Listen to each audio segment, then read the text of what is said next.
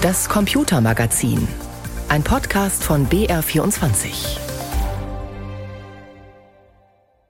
In unserem Tech-Podcast Umbruch geht es diesmal um die Schattenseiten der Datenschutzgrundverordnung.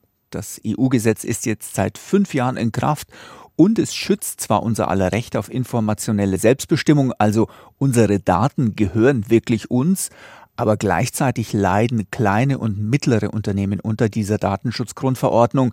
Die sind immer noch relativ hilflos, wenn sie das Thema angehen, wie der Augsburger Rechtsanwalt und Datenschutzberater Andreas Polz erklärt. Für die meisten ist Thema Datenschutz, dass auf der Homepage die Datenschutzerklärung richtig steht und vielleicht noch, dass sie eine Vereinbarung mit ihren Kunden haben, dass die Daten verwenden dürfen. Dass das aber nur zwei Punkte von 400 sind, das wissen halt viele nicht. 400 Punkte gilt es also umzusetzen.